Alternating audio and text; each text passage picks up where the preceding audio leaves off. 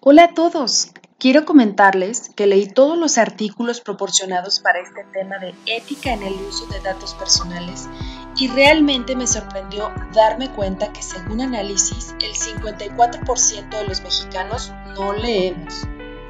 Eso es preocupante por muchas razones.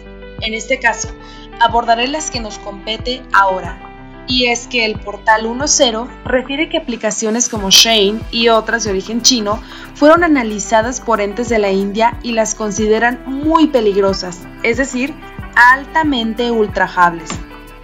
Por otro lado, el portal Omicrono habla que Twitter acepta abiertamente que vende los datos recabados en sus bases, que Waze le puede dar acceso a toda su base de datos al gobierno que se lo requiera, en mi opinión, tiene un lado positivo por temas de investigaciones judiciales.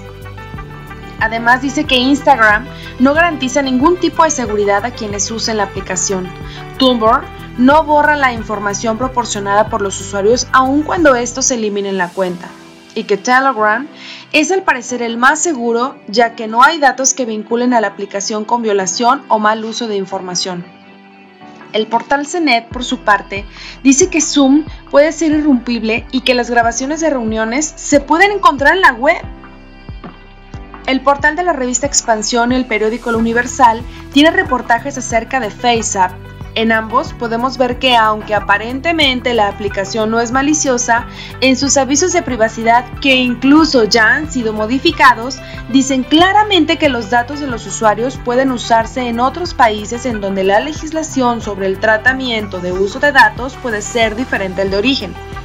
Esto como advertencia de que si surgiera algún problema es bajo responsabilidad individual, ya que se están aceptando las condiciones a fin de hacer uso de dicha aplicación.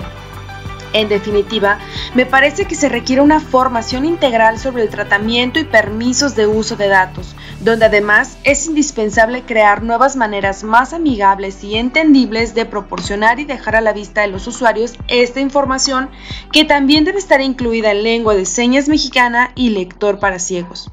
Tengamos mucha precaución y conciencia de lo que les permitimos saber a las aplicaciones. Hasta pronto.